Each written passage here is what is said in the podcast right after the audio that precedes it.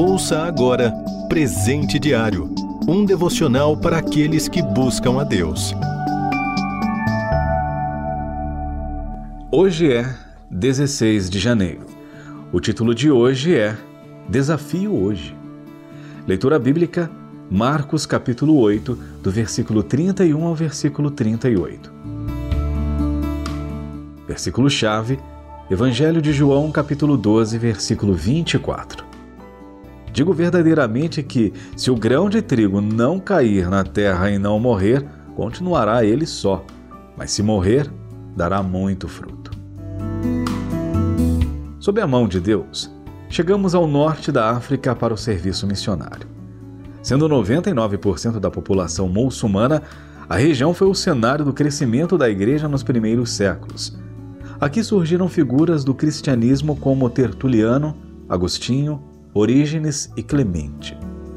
Tertuliano, o pai da teologia ocidental, afirmou: o sangue dos mártires é a semente da igreja. Isso não era uma simples reflexão teológica. Ele mesmo presenciou esse fenômeno na história da igreja. O pior registro do martírio cristão foi em março de 203 depois de Cristo, sob o imperador romano Séptimo Severo quando Tertuliano era o líder espiritual da igreja em Cartago, subúrbio da capital da Tunísia. Por se recusarem a prestar culto ao imperador, cinco novos convertidos foram ali executados, entre eles uma mulher chamada Perpétua, de família nobre, 22 anos, casada e mãe de um bebê que ainda amamentava. A outra era sua serva Felicitas. Visitei a cela onde estiveram presas. Em meio a maus tratos na prisão, calor insuportável e a dor de não poder aleitar seu bebê, Perpétua recebeu a visita de seu pai pagão, que tentou convencê-la a negar a fé em Cristo. Ela não voltou atrás. Estive no lugar onde eles tiveram a chance de negar a Cristo, prestar culto ao imperador e serem libertos. Todos perderam suas vidas e guardaram a fé.